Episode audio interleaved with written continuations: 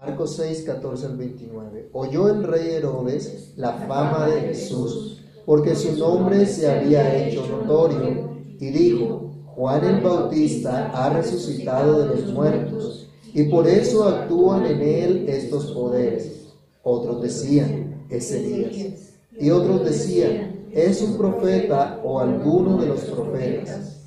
Al oír esto, Herodes dijo, este es Juan, el que yo decapité que ha resucitado de los muertos, porque el mismo Herodes había enviado y prendido a Juan y le había encadenado en la cárcel por causa de Herodías, mujer de Felipe su hermano, pues la había tomado por mujer. Porque Juan decía a Herodes, no te es lícito tener la mujer de tu hermano. Pero Herodías le acechaba y deseaba matarle y no podía porque Herodes temía a Juan, sabiendo que era varón justo y santo, y le guardaba a salvo, y oyéndole se quedaba muy perplejo, pero le escuchaba de buena gana.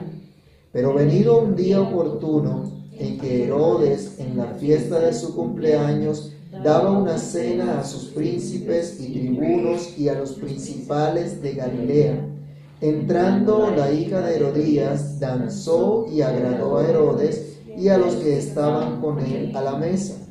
Y el rey dijo a la muchacha, pídeme lo que quieras y yo te lo daré. Y le juró, todo lo que me pidas te daré hasta la mitad de mi reino. Saliendo ella, dijo a su madre, ¿qué pediré? Y ella le dijo, la cabeza de Juan el Bautista. Entonces ella entró prontamente al rey y pidió diciendo, quiero que ahora mismo me des en un plato la cabeza de Juan el Bautista. Y el rey se entristeció mucho, pero a causa del juramento y de los que estaban con él a la mesa, no quiso desecharla. Y enseguida el rey, enviando a uno de la guardia, mandó que fuese traída la cabeza de Juan. El guarda fue, le decapitó en la cárcel y trajo su cabeza en un plato y la dio a la muchacha. Y la muchacha la dio a su madre. Cuando oyeron esto sus discípulos, vinieron y tomaron su cuerpo y lo pusieron en un sepulcro.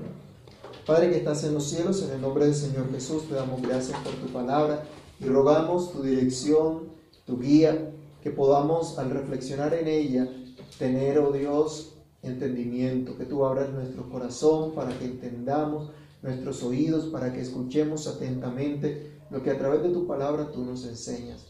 Padre Santo, que tu palabra no vuelva a ti vacía, sino que haga lo que tiene que hacer en cada uno de nosotros. Prospera tu palabra en nuestros corazones. Hazla germinar y dar fruto para la gloria de tu nombre.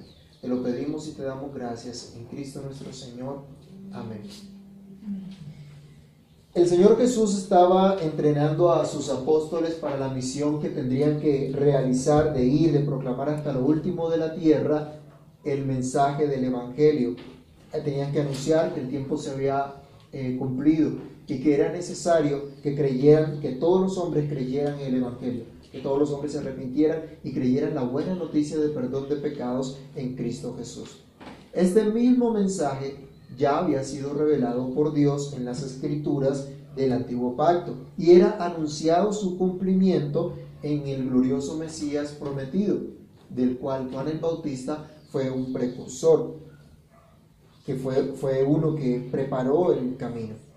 Este hombre, Juan el Bautista, y así también los apóstoles, tendrían que llevar una comisión, tendrían que ejecutar una comisión especial dada por Dios no era lo que ellos habían inventado, no era la comisión que ellos pensaban que debían ejecutar, sino lo que Dios mismo les había entregado. Tenían que dar un mensaje claro y tenían que dar un mensaje preciso. No era el mensaje de ellos, sino el mensaje de Dios. Tenían un compromiso con Dios y jamás podrían dejar de decir lo que Dios les había dicho, lo que ellos tenían que comunicar. Ellos tenían entonces un compromiso con el Señor y sus vidas fueron transformadas radicalmente en cumplimiento de ese compromiso. Tuvieron el privilegio de conocer a Jesús y de servirle. Así como otros muchos siervos de Dios también fueron expuestos a diferentes peligros, a humillaciones, a persecución y hasta la muerte. Pero ninguna de estas cosas podía eh, hacerlos menguar o quitarles el gozo del galardón de haber conocido a Cristo, de haber eh, entendido el llamado que el Señor les había hecho, de haber escuchado su voz, de haber creído la buena noticia de arrepentimiento y fe en el Señor Jesús, de haber entrado al reino de Dios que se había acercado a sus vidas. Esto no lo podía opacar absolutamente nada ni nadie. De este modo, en el pasaje anterior de Marcos y en este pasaje nosotros vemos la oportunidad que tenemos de reflexionar en las obras de Dios y en el privilegio de conocer a Jesús y de vivir realmente para Él. Así que mirando este pasaje podemos nosotros preguntarnos o ver que el pasaje hace una pregunta a nuestro texto y en esta vamos a navegar en este cuestionamiento que nos llevará a otros. Y la pregunta principal y la que quiero que grabemos en nuestra mente hoy es, ¿conoces a Jesús? Que al meditar en este pasaje reflexionemos en cuánto conocemos realmente nosotros a Cristo. En primer lugar, ¿qué has oído de Jesús? Para conocer a Jesús hay que escucharle primero. Alguien que lea por favor Romanos capítulo 10 versículos 14 y 15. Romanos capítulo 10 versículos 14 y 15.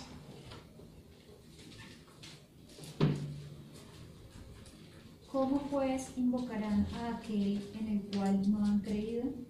¿Y cómo creerán en aquel de quien no han oído? ¿Y cómo oirán sin saber, sin haber quien les predique? ¿Y cómo predicarán si no fueren enviados?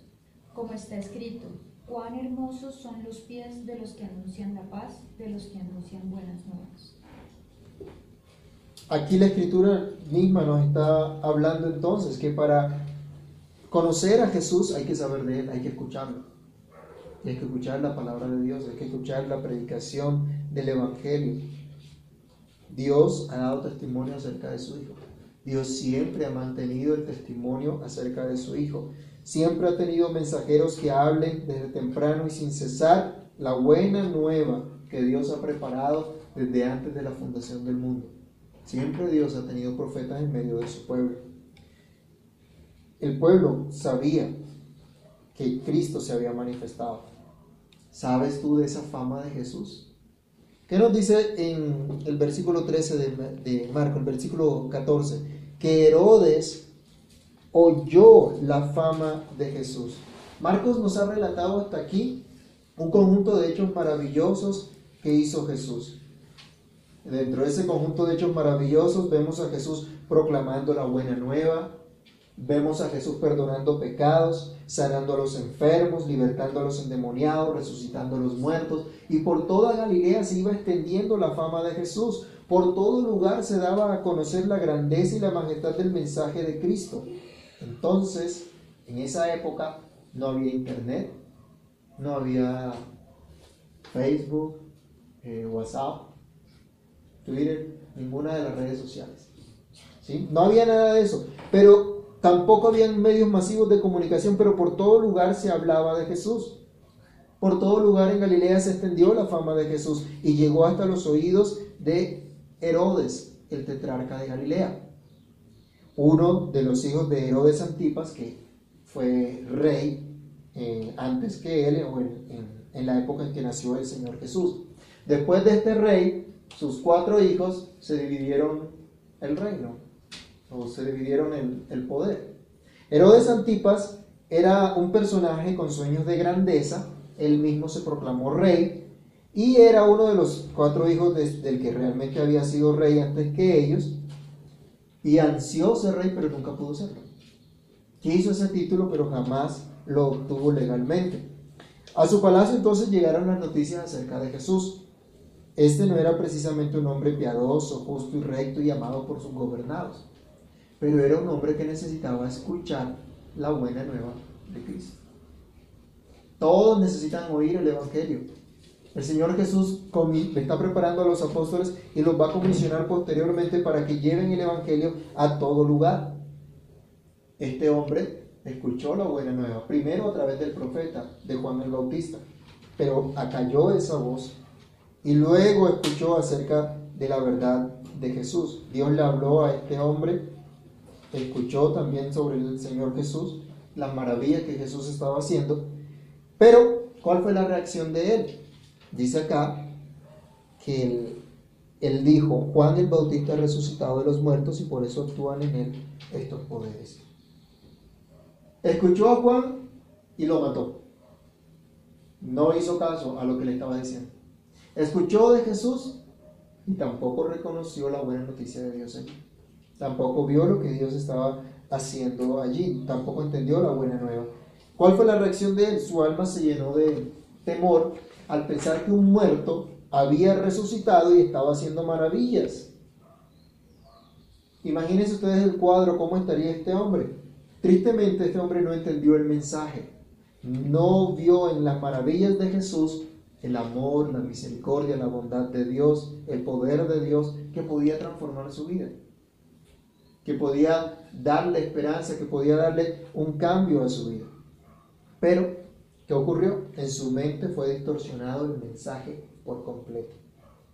Y viene la reflexión, ¿has oído o has entendido un mensaje distorsionado? ¿Qué es lo que has escuchado realmente acerca de Jesús? ¿Has comprendido el objeto de las maravillas de Jesús que son testificadas en las Escrituras y por la boca de los siervos de Dios? ¿Realmente sabes acerca de la fama de Jesús? ¿Sabes que Él es más que un profeta? Leamos nuevamente los primeros versículos de este pasaje. Que otras personas decían, Él es Elías, otros decían, es un profeta o alguno de los profetas. Pero Herodes se identificó con una de las, de las teorías y él dijo, este es Juan, el que yo decapité, que ha resucitado de los muertos. Miren, se tejieron unos absurdos conceptos alrededor de Jesús. Mezclaron promesas de las escrituras con lo que, eh, con supersticiones realmente sin sentido. Algunos decían simplemente, Juan el Bautista resucitó en Jesús. ¿Y cómo sería eso? ¿Cómo así? Si Jesús ya vivía antes de que Juan muriera, ¿cómo así que Juan muere y luego resucita en Jesús? Si es otro ser, si es otra persona, ¿cómo va a resucitar en él? Es algo sin sentido. Otros decían, em, no, simplemente es uno de los que eh, Dios prometió. ¿Se acuerdan que Dios había prometido que Elías vendría para preparar el camino al Señor? Realmente lo que Dios apuntaba allí era un ministerio como el que había tenido Elías de confrontar al pueblo con sus pecados y llevarlos al arrepentimiento. Y ese fue el ministerio realmente de Juan el Bautista. Y otros simplemente decían, no, fue un profeta que resucitó y está por allí. Pero no entendían quién era Jesús. No comprendieron que Jesús era mucho más que un profeta. Hoy también hay muchas personas que tienen diferentes conceptos acerca de Jesús. Lo colocan al mismo nivel de otros profetas, sean verdaderos o falsos. Lo colocan como uno que vino a hablar cosas bonitas, como alguien que vino a dar un discurso interesante, pero no lo conocen como hijo de Dios. ¿Sabes tú que Jesús es el Hijo de Dios? Miremos Marcos, capítulo 1, versículo 1. Y recordamos un versículo que es la clave para ver todo el Evangelio de Marcos. ¿Qué nos dice? Principio del Evangelio de Jesucristo. ¿Y quién es este? Hijo de Dios. Todas las maravillas que nos han sido narradas en estos primeros seis capítulos de Marcos nos dicen que Jesucristo es el Hijo de Dios. Que Cristo ha perdonado pecados, que ha sanado enfermos, que ha libertado endemoniados, que ha, ha tenido autoridad sobre los, los, los mares, que ha tenido autoridad sobre, sobre, el, sobre los demonios, nos habla de qué cosas? Él es el Hijo de Dios. Por tanto, Jesús no es uno igual a un profeta o a un maestro que hace obras poderosas, sino que es el mismo Hijo de Dios, Dios mismo. Así que cualquier concepto que se tenga acerca de Jesús que lo despoje de su divinidad es un falso concepto, es un falso concepto de Jesús, es un falso concepto de Dios y por lo tanto es idolatría. Así que es importante entender quién es Jesús. Nosotros no podemos pensar de Jesucristo lo que se nos provoque o lo que mejor nos convenga, sino lo que Él mismo dice acerca de sí. Él es el Hijo de Dios y por lo tanto Él es Dios Todopoderoso. Al ser Dios, es a Él a quien debemos escuchar atentamente, a quien debemos someternos por completo, a quien debemos rendir cuentas de todo y entender que nuestra vida no es nuestra, sino que le pertenece por completo a nuestro Dios. Pero ¿qué ocurrió? Sigamos leyendo un poquito en Marcos. Dice, el, ahora nos, nos relata qué fue lo que pasó con Juan, por qué em, Herodes simplemente dice, este es Juan el que yo decapité, el que, el que yo maté. Porque Herodes mismo había enviado y prendido a Juan y le había encadenado en la cárcel por causa de Herodías, mujer de Felipe su hermano, pues la había tomado por mujer. Porque Juan decía a Herodes, no te es lícito tener la mujer de tu hermano. Pero Herodías le acechaba y deseaba matarle y no podía, porque Herodes tenía a Juan, sabiendo que era varón justo y santo, y le guardaba salvo y oyéndole se quedaba muy perplejo, pero le escuchaba de buena gana. Lo segundo que podemos reflexionar o la pregunta que se nos hace en este texto es, ¿trae descanso a tu vida oír de Jesús? El Evangelio trae vida a los que se salvan, pero muerte a los que se pierden. El apóstol Pablo testificaba de eso en 2 Corintios 2.16, donde él decía que somos olor de vida para Cristo, para los que se salvan, pero olor de muerte para los que se pierden. Todos tienen que escuchar el Evangelio, tienen que escuchar la buena noticia, pero solo los escogidos de Dios serán salvos. Solo los escogidos de Dios van a encontrar en esa promesa de vida eterna en Jesús descanso pueden encontrar reposo para sus vidas, para sus almas, y solo ellos, solo ellos pueden decir lo que cantábamos ahora rato en el himno. Hallo en las palabras de Jesús mi gozo y luz, bellas palabras de vida, sí, de luz y vida son sostén. Trae a tu vida descanso el oír acerca de Jesús, es aquietada tu conciencia. Tanto en el versículo 6 como en el versículo 16 de, de Marcos, se nos señala, en versículo 16, perdón, que la conciencia de Herodes no fue aquietada, sino al contrario fue perturbada. Cuando escuchó los hechos maravillosos de Jesús, él dijo, obtendré perdón en él, así como perdonó a otros. Sanará mi conciencia también como sanó a otros. Herodes sabía que había hecho mal. La Biblia nos dice que si nuestra conciencia no nos reprende, confianza tenemos para con Dios pero que si nuestra conciencia nos reprende, mayor es Dios que nuestra conciencia. Imagínense el tiempo que estuvo Herodes perturbado por su conciencia por haber matado a Juan, injustamente. Y ahora escucha de, las, de los hechos maravillosos de Jesús y lo que ocurre es que la conciencia le acusa y le llena de temor. Sus pensamientos lo dejan sin paz y no puede encontrar sosiego en las maravillas de Jesús desde que Juan el Bautista le exhortaba y le hablaba, aunque el texto nos dice que él lo escuchaba de buena gana, este hombre actuó siempre en contra de su misma conciencia, conciencia que lo reprendía. Los que reconocen que han pecado contra Dios, pero escuchan que en Cristo hay perdón de pecados, hayan descanso, hayan, hayan consuelo y paz en la vida nueva que Cristo les ofrece y se acogen a ella por la fe, con toda certeza que la obra de Cristo es perfecta que la obra de Cristo es suficiente para perdonar todos sus pecados y limpiarlos de toda maldad, aspirando así a tener una, una vida nueva de conversión, de obediencia a Dios. Trae descanso a tu vida oír de Jesús, es confrontada tu vida con el testimonio del Señor. El mensaje de Cristo es un mensaje de arrepentimiento y fe. Eso era lo que predicaba Juan, arrepentimiento por haber hecho lo malo delante de Dios Arrepentimiento por no vivir de acuerdo a, los parámetros de Dios. Pero fe también en que si se convierte a Dios, si se arrepiente, si se vuelve a Dios, encontrará perdón y limpieza de toda su maldad. Eso implica entonces renunciar al pecado.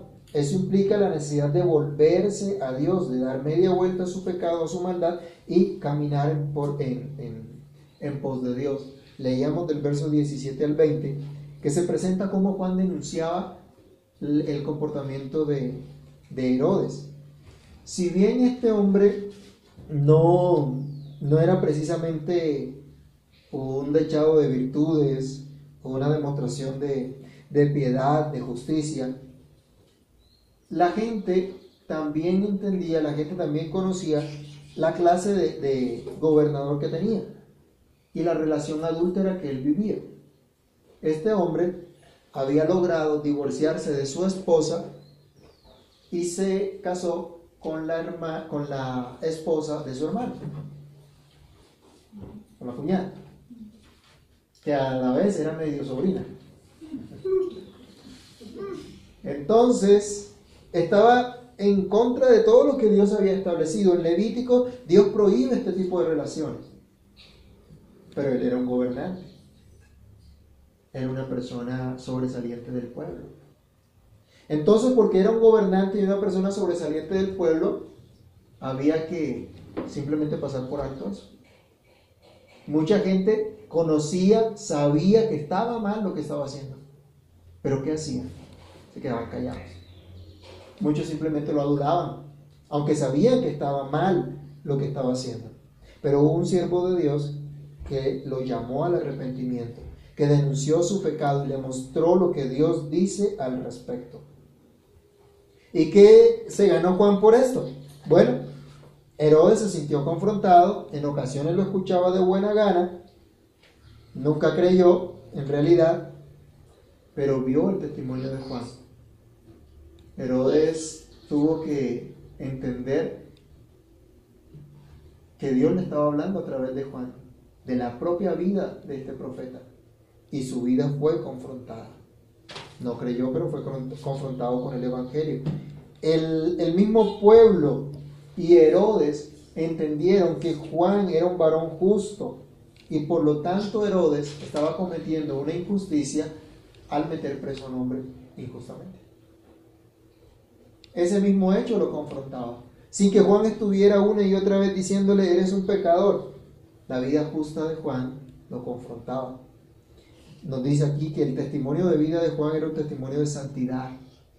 Era un, era, un testimonio de dedicación a Dios, mientras que la vida de Herodes era una vida entregada a los deseos, a los placeres, a la inmoralidad, a toda clase de impureza, desenfreno y avaricia.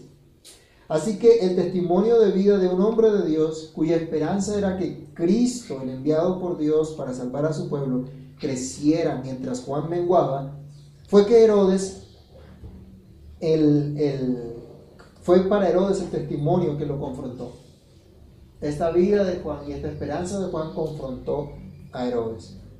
Cristo era la fuente verdadera de justicia, la fuente verdadera de santidad. Y de eso era que hablaba Juan, de eso era que testificaba Juan. Ninguno de nosotros tiene esa justicia, ninguno de nosotros tiene esa santidad por naturaleza, pero se nos es dada por medio del Evangelio, por medio de Cristo. Podemos ser hallados justos delante de Dios por la fe en la obra de Jesús. Entonces, el testimonio de Jesús te hace ver tu propia injusticia y tu propia impureza. Encuentras perdón en Él. Herodes no sabía cómo deshacerse de Juan. Mire que la mujer, ¿qué le decía? Mátalo. ¿Qué ocurre? Si ya deja de haber alguien señalando lo que está haciendo lo malo, entonces van a estar tranquilos. Miren que esta es una, una, una concepción equivocada y una manera tan, tan burda de tratar de acallar la, la misma conciencia. Porque otros no nos vean, no sabemos nosotros lo que estamos haciendo mal. Porque otro no nos señale ¿No nos daremos cuenta que estamos pecando? ¿Que estamos haciendo lo malo? Tenemos una conciencia de parte de Dios. Y nuestra conciencia o nos acusa o nos defiende. Y por la conciencia que Dios ha puesto en cada uno de nosotros sabemos cuando actuamos bien, cuando actuamos mal. Pero Herodes dice que acá, que él temía a Juan y lo cuidó de la mujer para que no lo matara. En otro pasaje paralelo encontramos que Herodes realmente quería deshacerse de Juan. Era un estorbo, era una piedra en, su zapato. Así como todos los profetas en el Antiguo Testamento fueron un estorbo y una piedra en el zapato a los reyes impíos que tuvo la nación. Porque los les condenaban sus pecados, porque señalaban su maldad. Y hoy en día, para todos los creyentes y para la iglesia que denuncia el pecado, esto también va a traer consecuencias. Y la gente va a aborrecer a aquellos que se atreven a denunciar el pecado. ¿No hemos visto lo que está pasando en, en, todas las naciones? Y lo que ha pasado en Estados Unidos, donde han metido presos a varios pastores por predicar la verdad, por hablar en contra del matrimonio homosexual, por ejemplo. Han sido presos. Y no nos tardaremos acá en Colombia para que ocurra algo similar también. Qué triste es que estando Herodes ante Juan, dice la Biblia que entre los nacidos de varón no hay un hombre mayor que Juan, el más grande profeta. Y estando ante el más grande profeta, este hombre no creyó. El más grande profeta le habló, le predicó, pero no se arrepintió. A veces pensamos que si viene fulanito de tal, si alguien le habla a fulano, entonces ahí sí va a creer. No. El mismo Señor Jesús dijo, ni porque se levante alguien de entre los muertos van a creer. Si no creen a la palabra, no le van a creer a nadie. No van a creer porque sea fulano sultano el que les diga.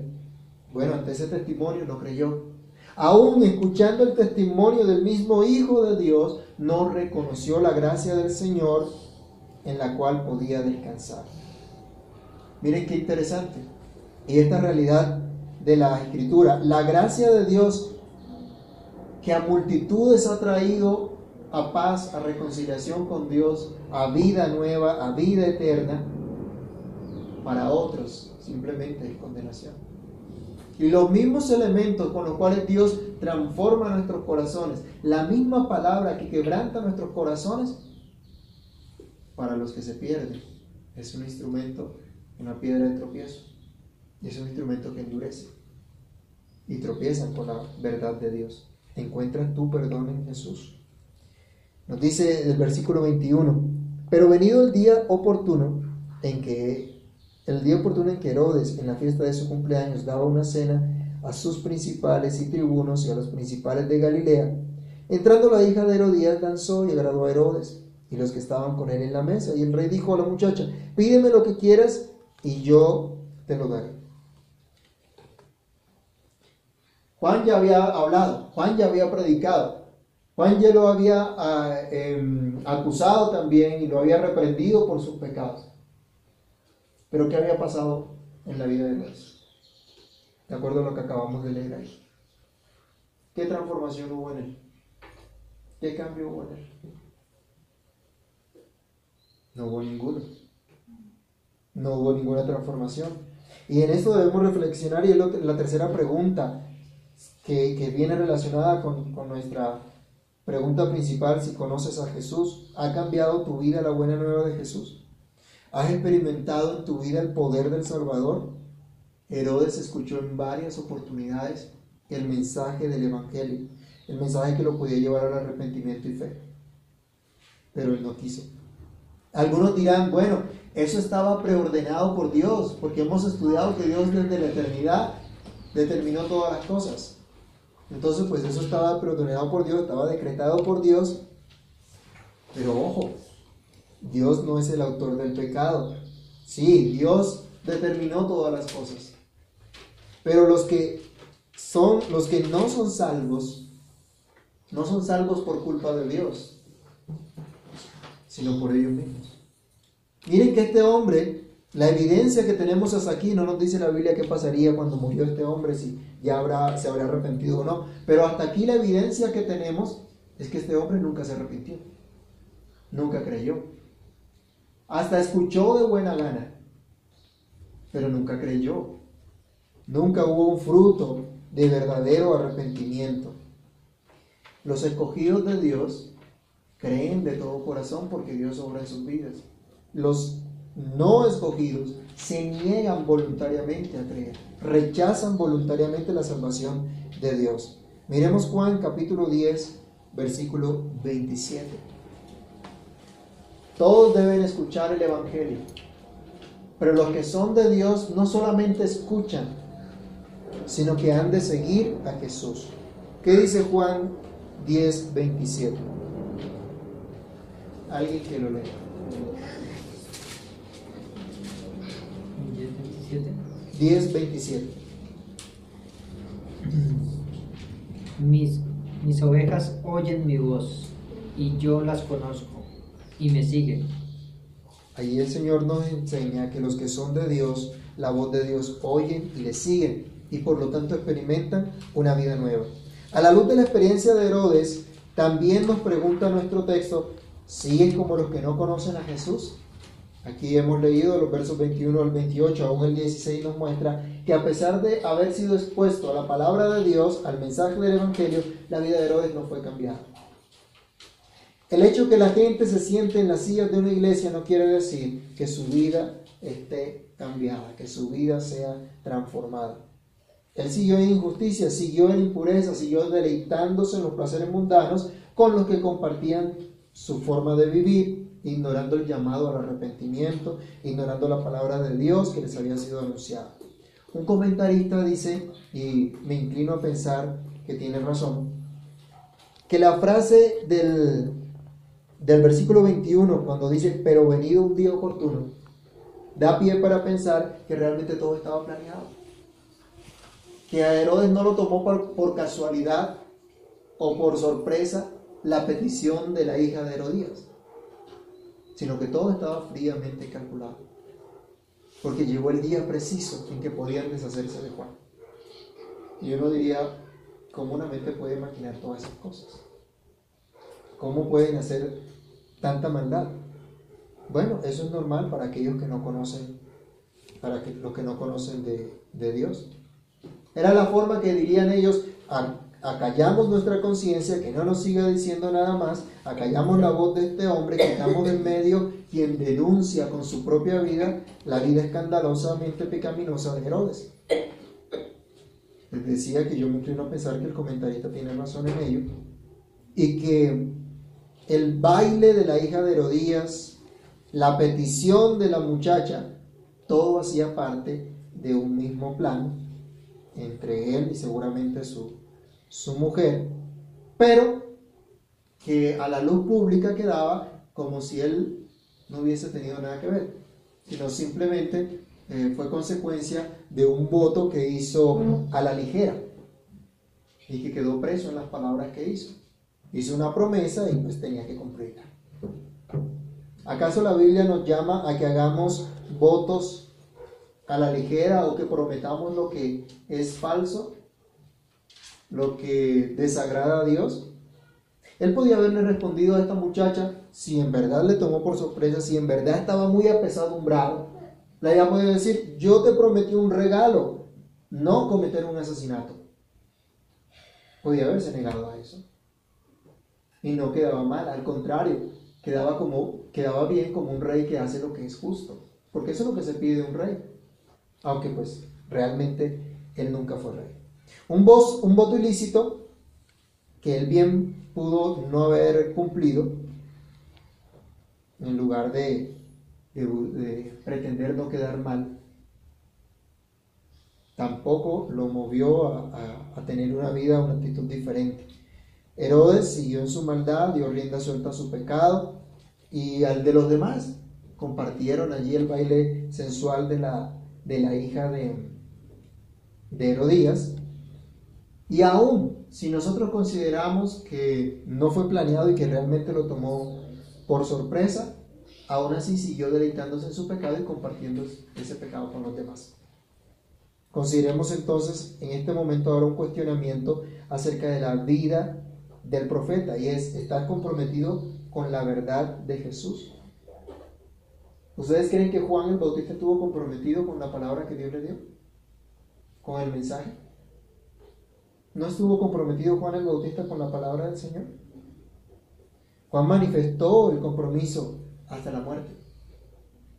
Fue sacrificado por causa de la verdad de Dios que proclamaba las molestias, las injusticias, las vejaciones a las que él fue expuesto, no lograron minar su compromiso, no hicieron que él faltara a la verdad ni que la diluyera para salir de apuros.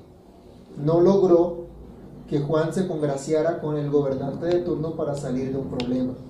Juan sabía quién lo había llamado y a qué lo había llamado.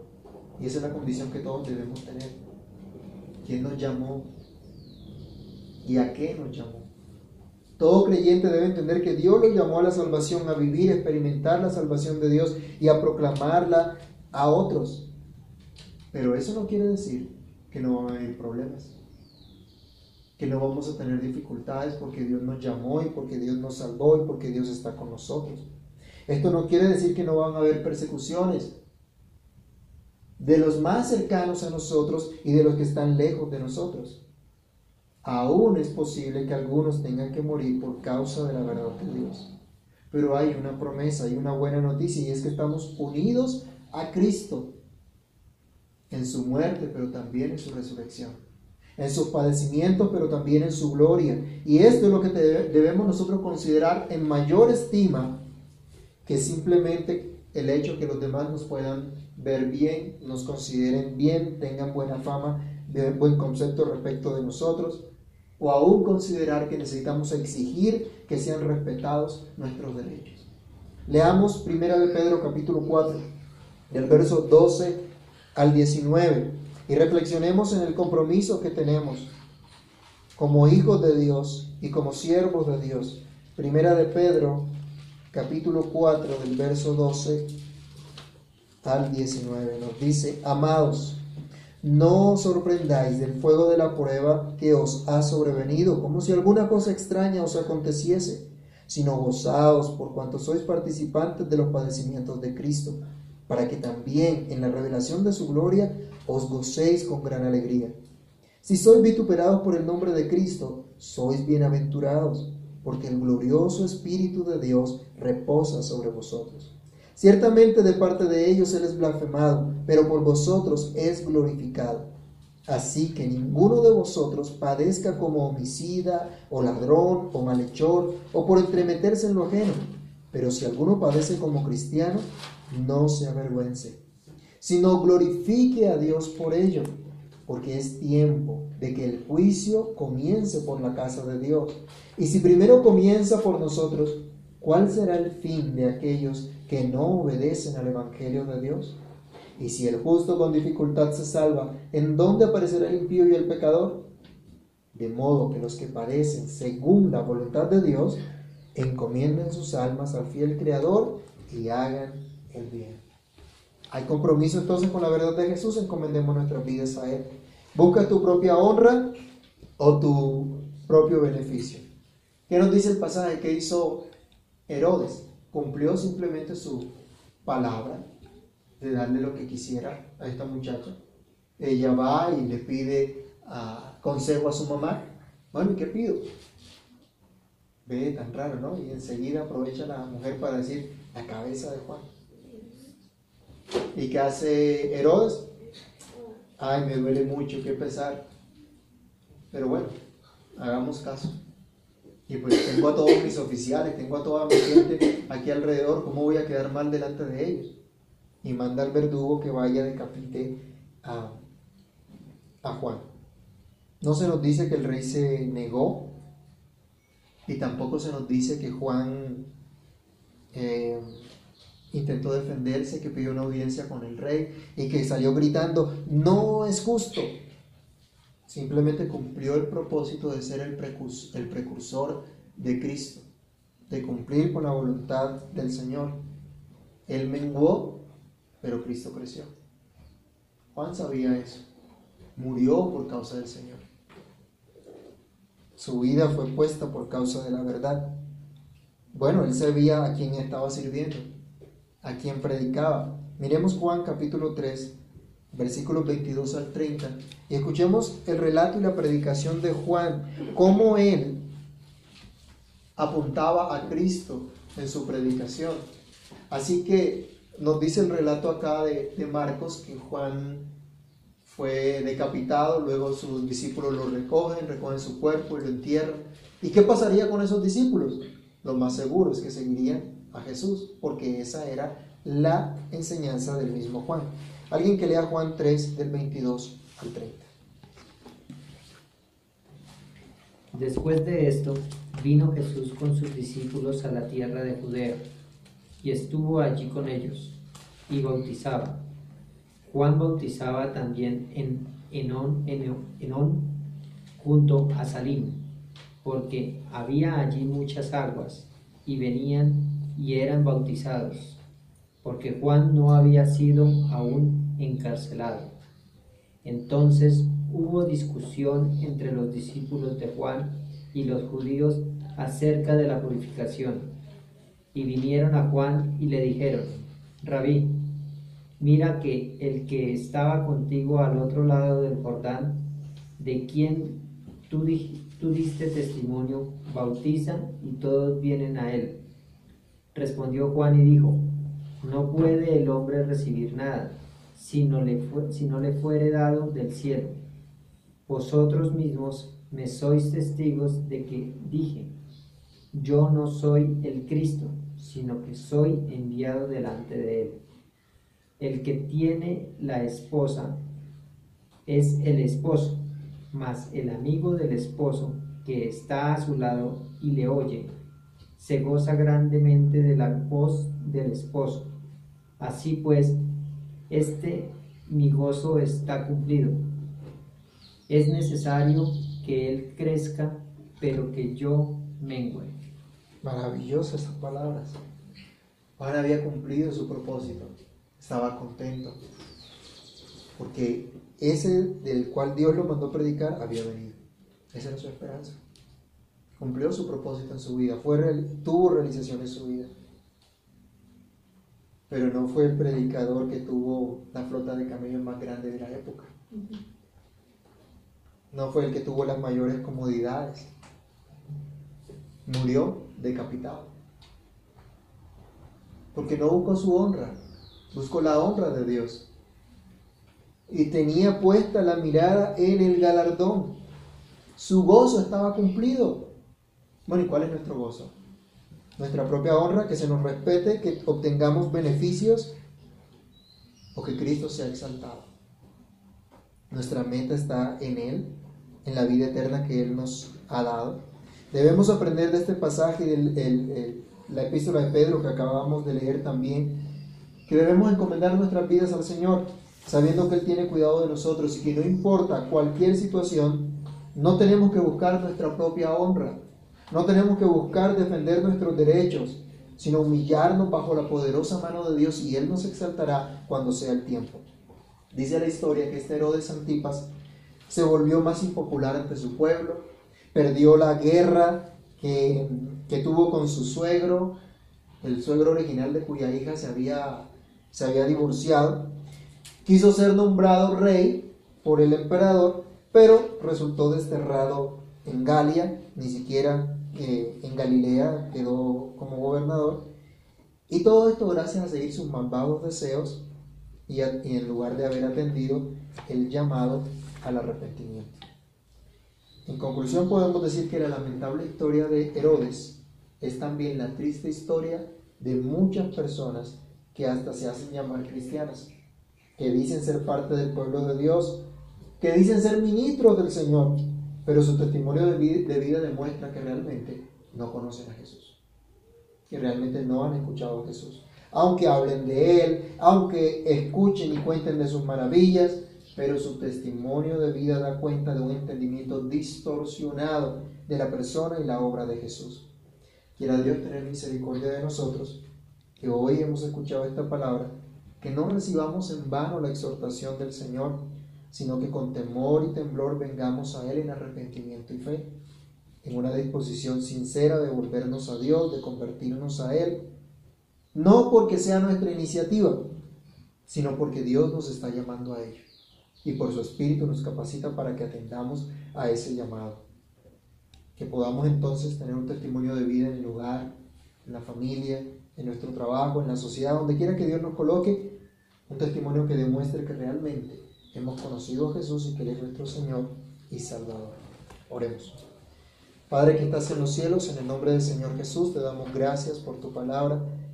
Gracias porque solo tú puedes obrar en nuestros corazones y transformar ese corazón de piedra en un corazón de carne.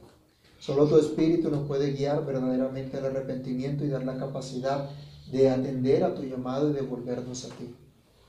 Señor, te pido que tengas misericordia de nosotros y que nos permitas en tu gracia conocerte mejor, conocerte cada día más, conocer que solo tú eres Dios, el único puro, el único santo, el único justo, pero aquel que ha llevado nuestras impurezas y nuestras injusticias para que ya no vivamos más conforme a los deseos de este mundo, sino conforme a tu voluntad.